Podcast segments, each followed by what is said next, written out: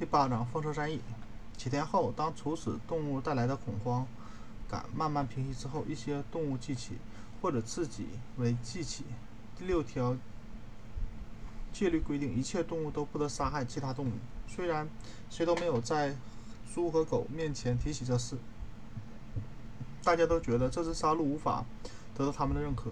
穆许想请本杰明给他们念一下第六条纪律。本杰明，而本杰明向往常一样说，他把不不不愿意管这样的闲事。木须只好转而去找穆里尔帮忙。穆里尔为他念起了那条戒律，是这样写的：一切动物不得无故杀害，一切动物都不得无故杀害其他动物。不知怎么回事，动物们的记忆当中将遗漏了“无故”这两个字。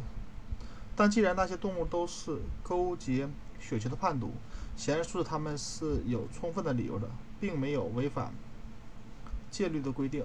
这一整年，动物们比往年更加辛苦，为了赶在预期预定期限内重建风车，而且要把围墙建得比原来厚一倍，同时又不能落下农场日常工作。动物们的工作量是巨大的，有时候动物们甚至会感到自己工作时间变长了，而吃的反而比不上琼斯先生在的时候。周日早上，尖嗓子会用他的蹄子夹着一张长长的纸条，向动物们宣读大量的数据，证明每年粮食的产量都增加了百分之二、百分之三或百分之五。动物们没有理由怀疑他，更何况他们根本不清楚反抗发生前的粮食情况。不过有时候他们真希望能够少些数字，多些口粮。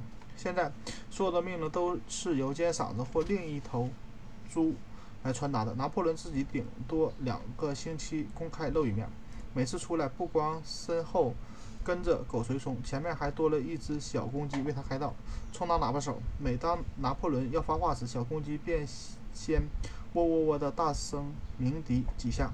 据说在农舍里，拿破仑单独住一个房间，他独自用餐，用上了客厅玻璃柜里那套有英国王冠标志的德比瓷器餐具，边上还有两条狗伺候着。杜梅又被告知，以前除了先前规定的两个周年纪念日外，每年拿破仑的诞辰日也要鸣枪以示庆祝。杜梅已经不能再对拿破仑直呼其名了，需要非常正式地称呼他“我们的领袖拿破仑同志”。猪儿们更是喜欢给他封上了各种各样的新头衔：动物之父、人类的克星、羊栏的守护神、小鸭之友，如此等等。在尖嗓子的讲话中，每每提到拿破仑的智慧和善心，提到他对各处动物的深深关爱，特别是对其他动物那些被奴役着不幸而又无知的动物们，更是关怀备至。两行热泪就会顺着他的脸额。留下来。每场农农场里每一次的成功，每一次的好运都要归功于拿破仑。似乎这似乎成习惯，常会常常会听到母鸡间这样谈话：在我们的领袖拿破仑同志的领导下，我在六天里下了五个蛋。或者是两头在池塘边饮水的奶牛高声歌颂道：“多亏了我们的领袖拿破仑同志，这水是如此的甘甜。”农场里的动物们感受可以用小不点儿。写一首诗来概括，题目诗的题目是《拿破仑同志》。孤儿的自由，快乐源泉，你是是你抚育世间的生灵。哦，当我注视着你，镇定威严的目光，犹如天上的太阳，我的灵魂在燃烧。啊，拿破仑同志，你的博爱施恩遍及于众生。一日餐饱食两餐，享用清爽的稻草，动物无论大小都安睡于处栏，有你为大家守护。啊，拿破仑同志。你若生育幼崽，不等他长成在襁褓中，在摇篮里，我便要教会他对你的忠诚，永不背弃。是的，他要学的第一声呼唤就是啊，拿破仑同志。这首诗得到了拿破仑同拿破仑的认可，而被写到大鼓，写到了大仓谷后的墙上，同七条戒律并列墙的两边。诗的上方由尖嗓子用白漆涂上了拿破仑的侧面像。同时，通过温佩尔这个中介，拿破仑开始了同弗弗雷雷德里、同弗雷德里克和皮尔金顿之间的复杂谈判。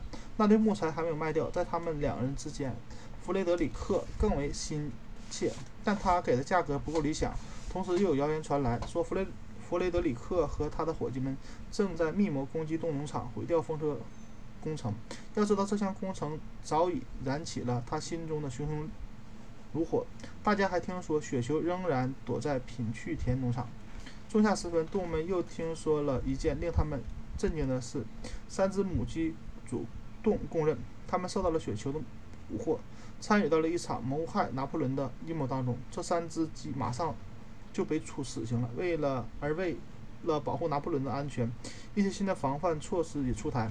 每晚都有四条狗分别守护在他床的床边的四角，另外还有一头名叫红眼睛的小猪被委以重任，防止为防止食物被下毒，凡是拿破仑要吃的食物都他都要事先品尝。就在这个时候，有消息说拿破仑已经决定把木材卖给皮尔金顿先生，同时在动物农场和狐狸林之间还将定期展开一些物品的交换活动。现在看来，拿破仑和皮尔金顿之间的关系已经比较友好了，虽然双方的交易还是通过温佩尔进行。动物们并不信任皮尔金顿，因为他是人类，但是和那个令他害怕、又怕又恨的弗雷德里克比起来，皮尔金顿还是可取多了。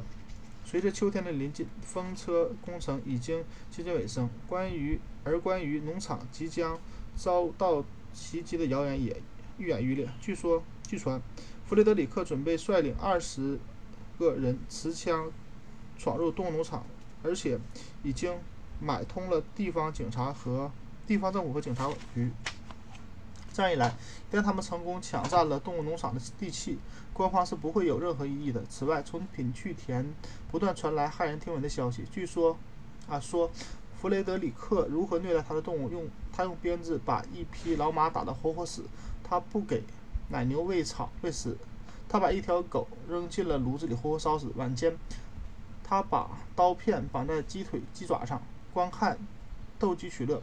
动物们听到自己的同胞如此悲惨的遭遇，不禁义愤填膺，热血沸腾。有好几次听到了，听到气氛处，动物们嚷嚷着请缨，要求集体出去出动，集体出动攻打扁鹊田，赶走人类。解放动物，但每次尖嗓子都劝大家不要轻举妄动，要相信拿破仑同志的战略部署。尽管如此，动物们对弗兰德里克的仇视情绪与与日俱增。一天星一个星期天的早晨，拿破仑出现在谷仓，向大家解释说，他从来没有考虑过要把木材卖给弗雷德里克。他认为他和那种流氓恶棍做交易有损自己的尊严。农场仍然不断地派鸽子出去传播反抗的消息，但已规定。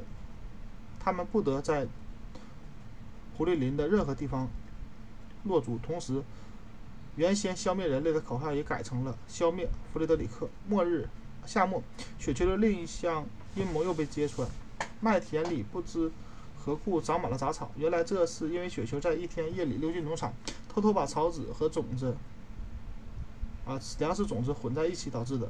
一只公鹅向尖嗓子坦白了他参与这项阴谋的罪行。随后就服下了剧毒的颠加果自杀了。至此，动物们才知道，原来雪球从来没有像他们一样所认为的那样拿到过什么一级动物勋章、动物英雄勋章。这一切只不过是牛棚战役后雪球为自己编造的故事。他不但没有受被授予过勋章，而且还因为在战斗中的怯懦表现而受到过责罚。谴责听了这些，一些动物又不免表现出一些迷茫。不过尖嗓子又很快地说服他们相信，是他们的记忆出了问题。秋天，动物们付出了巨大的努力，终于完成了庄稼收割和风车工程两件大事。风车工程已然竣工，剩下机械设备还有待安装。温佩尔正在联系具体的购买事宜，尽管。缺乏经验，工具简陋，运气不佳，还遭受了雪球的暗害暗算。动物们仍然排除万难，如期完工，和预期的啊和预定的期限一天不差。大家虽然筋疲力尽，却无比自豪。一圈一圈地绕着他们杰作，怎么也看不够。在他们眼前的风车比第一次见的更加出色完美，围墙比原来要要厚一倍。这下除了炸弹，再也没有什么可以击垮他了。当他们回想起自己是如何辛勤劳动，如何克服种种挫折，想到当风车转动，发电机开始运作后，他们的生活将发生翻天覆地的变化，一切的苦和累都被抛到了九霄云外。他们围着风车欢呼雀跃，庆祝着伟大的胜利。拿破仑在狗和公鸡的随同下，亲自前来视察竣工的风城公车。啊，风车工程，他对动物们取得的成绩表示祝贺，并宣布。命名此风车为拿破仑风车。两天以后，动物们被召集到了谷仓召开特别会议。当拿破仑宣布已经把木材卖给了弗雷德里克后，动物们无不惊讶的目瞪口呆。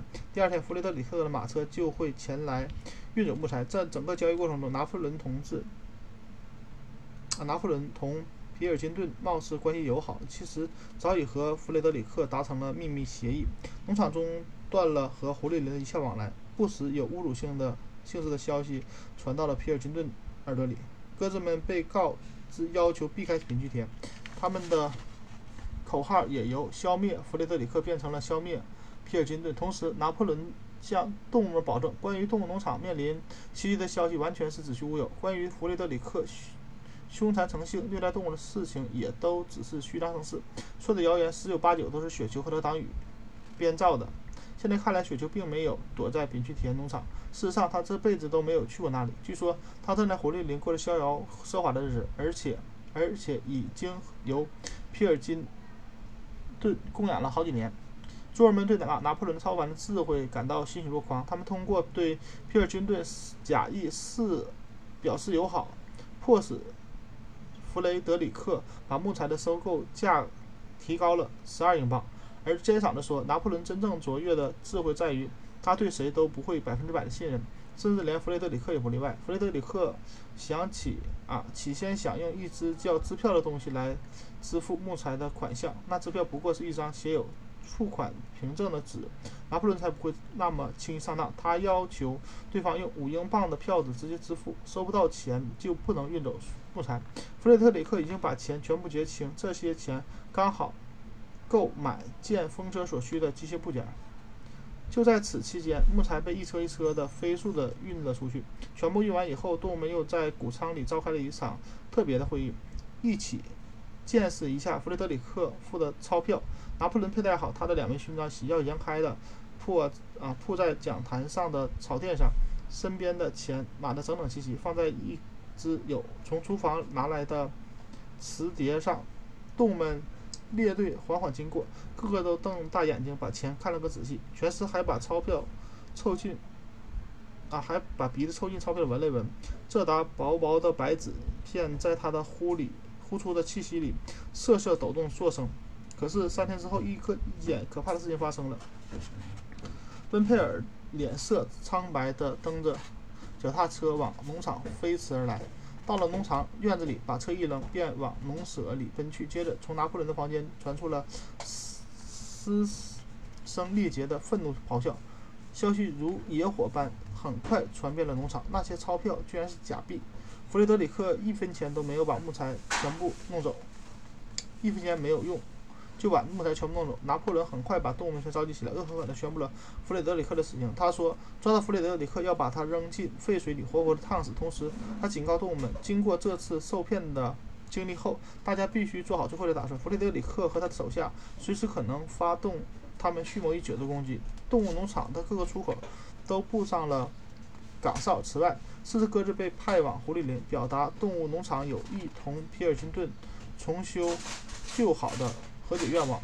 就在第二天早晨，动物啊农场就遭到了袭击。动物们正在吃早饭，站岗的哨兵就飞奔来而来，告报告弗雷德里克和他的手下已经穿过了五条横木大门，向里面冲了进来。动物们勇敢的进入了迎敌备战的状态，但这次他们可没有像牛棚战役那样轻松克敌。一共来了十五个人，带了六支枪，在离动物。们五十码开外就开火了，动物们无法抵御子弹和火药的威力。纵使拿破仑和全师全力鼓舞，他们还是很快败下阵来。好几个动物都已经负伤，大家躲进了棚圈，小心翼翼地透过缝隙或木板截孔往外张望，整个牧场，包括风车，都已落入了敌人之手。这时候，甚至连拿破仑都似乎手足无措，他一言不发地来回踱步，尾巴硬直的抽搐着。他往狐狸林方向投去期盼的目光。如果皮尔金顿能带着他的手下前来救援，那他们的胜，他们或许还有胜算。但此时，四只前一天被派去捎信的鸽子回来，其中一只衔着一片从皮尔军的那里带来的纸条，上面写着，上面用铅笔写的“活该”。此时，弗雷德里克和他的手下已经围在了风车四周，动物们眼睁睁地看着他们。绝望声低声呼救，只见其中两个人举起了铁锤和大锤，他们铁锹和大锤，他们打算砸毁风车，办不到的。拿破仑喊道：“他们我们的墙砌得很厚，他们就是砸一星期也砸不坏。同志们，勇敢一点！”但本杰明始终目不转睛地盯着那伙人的一举一动。举着锤子和铁锹的两个人正在风车的墙基上打洞。本杰明缓缓地点点了点他的长嘴，似乎对这件事有兴趣。我想是这么样的，他说：“你们还不明白他们在做什么呢？再过一会儿，他们就把炸药包放在那个洞里去了。”动物们惊恐地等待着，现在根本没有什么，没有可能再冒险冲出去。几分钟之后，是几只见人们四散四下散开，然后就一声震耳欲聋的巨响，鸽子们被震得穿上天空。除了拿破仑以外，所有的动物都卧倒在地，肚皮。贴紧着地面，藏起了自己的脸。当他们再次站起身来时，只看见一团巨大的黑烟升腾在原先风车竖立的地方。微风把烟雾渐渐吹散，风车已经化为虚无了，废墟了。眼前的惨象再次激起了动物们的斗志。之前的害怕和绝望已经被愤怒所取代。他们无法容忍这种卑劣无耻的行径。动物们高呼着复仇的口号。没等谁发号施令，便一齐。径直向敌人冲了冲去了。这次虽然他们面临枪林弹雨，但他们谁也没有退缩。这是一场残酷而悲壮的恶战。人类不断的、不停的开火。一旦动物们逼近他们，他们就用结实的棍棒狠打，用厚重的鞋子猛踹。一头奶牛、三只绵羊、两只鹅阵亡，几乎每个动物都受了伤。就连在后方指挥战斗的拿破仑，尖尾。啊，尾巴尖的也被子弹削掉了，但是人类也不是毫发无损。三个人被全尸的铁骑踢破了头，另一个人被奶牛的脚顶破了肚皮，还有一个人的裤子几乎被杰西和兰陵扯下了扯了下来。当拿破仑的贴身护卫九条猎狗按照他的指令在树篱的掩护下绕道而行，突然出现在敌人的侧面，一阵狂咬，把一伙人吓得魂飞魄散。他们发现自己正面临着被包围的危险。弗雷德里克对他的手下大喊：“要大家趁着形势还好的时候赶紧突围出去。”于是，这群胆小鬼落荒而逃了。动物们一直追到田野的尽头，在他们费劲地穿过带刺的树篱时，还想抓住机会狠狠地踢了他们几脚。动物们获胜了，但胜得伤痕累累，疲惫不堪。大家一瘸一拐地慢慢地走回到农场，看见战死的同胞无声无息地躺在草地上，好些动物流下了伤心的眼泪。大家在风车的废墟前停下了，静静地为他们默哀。是的，风车已经成了往事，辛苦曾经的辛苦，如今已经荡然无存，就连地基也遭到了很大的破坏。想要重建，连石头都得重新准备了。这次爆炸把石料全部炸飞，气浪把石头甩到几百码以外。这些地方看上去就像从来没有见过风车一样。当动物们走进农场时，尖嗓子朝大家蹦蹦跳跳地跑过来，喜气洋洋地摇着尾巴。不知道出于什么原因，它没有出现在战斗中。然而，动物们听到从农场。住处的方向传来了礼炮的枪响。为什么要鸣枪？全尸问。庆祝我们的胜利啊！尖嗓子兴奋地叫道。什么胜利啊？全师又问。他的膝盖正在流血，还丢了一只铁骑，蹄子也开裂了，一条后腿上至少中了一支一打子弹。同志们，什么是胜利？难道我们没有赶走敌人，捍卫我们的领土，我们神圣的动物农场领土？可是他们摧毁了我们的风车，我们辛苦造了两年才建起来风车呀，这有什么关系？风车毁了，我们可以再建一个。要是愿意的话，我们可以建它六个。同志们，你还没有意识到我们干了一件多么了不起的事情。敌人曾经一度占领我们现在脚踏的这片土地，而现在，感谢拿破仑同志的领导，我们又完完整整的把地夺了回来。我们夺回来了北我们夺回的是本来就属于我们的。全师说：“这就是我们的胜利啊！”尖嗓的说：“动物一瘸一拐的走进了院子，先入后腿的子弹令全师觉得钻心的疼。但看他的啊，但他看到的是摇摆在他眼前的艰巨任务，从零开始。”重建风车，而且他已经做好了充分的思想准备，打算全身心投入这项工作中。但他也第一次有了这样的担忧，担心自己已经十一岁，身上的肌肉会不像不如往常往日那样强健有力。当动物们看到飘扬的绿色旗帜，听到枪声再次响起，共放了七枪，又听到拿破仑充分肯定大家应有表现的演说后，大家似乎真的。有了巨大啊，取得巨大胜利的感觉。动物们为在为那些在战斗中牺牲的同志同胞举行了隆重的葬礼。全师和牧区拉着一辆马车充当灵车，拿破仑走在送葬队伍的最前面。庆祝活动连续进行了两天，大家唱歌、发表演说，又燃放了几次礼炮。每个动物都分到了一个苹果作为特别奖励，每只鸟都得到两盎司的粮食，每条狗则拿到了三块饼干。这场战役。被命为风车战役，而拿破仑又为此设立了一枚勋章——绿旗勋章，并把它颁给了自己。在这样欢天喜地的氛围中，倒霉的假钞事件所带来的不快早已烟消云散。几天之后，几头猪崽在猪农舍的地窖里偶然发现一箱威士忌。他们当初进驻农舍的时候，并没有留意到这箱酒。那天夜里，农舍里传来了歌声的嘹亮的啊响亮的歌声。更令动物们惊奇的是，歌声中竟然掺杂着英格兰牲畜的这这首歌。九点半左右，大家清楚地看到拿破仑戴着琼斯先生的一顶救援顶礼帽，从农舍的后门出来，绕了院子跑了一圈，又钻到屋子里去了。但是第二天早上，农舍里却是悄无声息，一点动静没有。直到九点钟，尖嗓子才露面，步履缓慢，神情沮丧，目光呆滞，尾巴无精打采的耷拉在身后，看样子病得很厉害。他把动物召集起来，告诉大家。告诉大家，他要宣布一件很糟糕的事：拿破仑同志生命垂危。动物们发出痛心的哀叹。农舍的各扇门外都铺上了稻草。动物们经过时都蹑手蹑脚，大家眼里噙着泪水，相互询问：要是他们的领袖真的离开了他们，该如何是好啊？谣言四起，雪球说雪球图谋在拿破仑的食物中下毒的诡计终于得逞了。十一点。尖嗓子发出了，啊！尖嗓子走出走来，发布了第二条第二个消息：拿破仑临终前想要隆重颁布的最后一道法令，酗酒者将被处死。然而到了晚上，拿破仑的病情似乎有些好转。第二天早晨，尖嗓子告诉大家，他正在迅速的恢复当中。到那天晚上，拿破仑就重新开始投入了工作。次日，动物们就听说他已经指示。温尔温佩尔佩到惠灵顿购买一些关于酿酒和蒸馏法的小册子。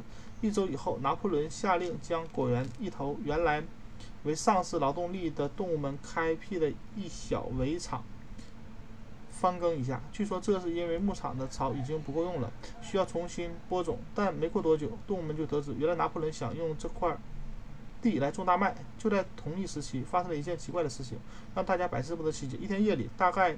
十二点的光景，突然从院子里传来一阵剧烈的撞击声，动物们急忙跑来看看，想看看究竟。这是一个月光洁皎洁的夜晚，在大谷仓尽头的角墙下，也就是写着七条戒律的地方，躺着一把折成两段的梯子，尖嗓子四脚朝天的躺在上面，好像晕了过去。他身边还有一盏灯，一把刷子，还有一桶。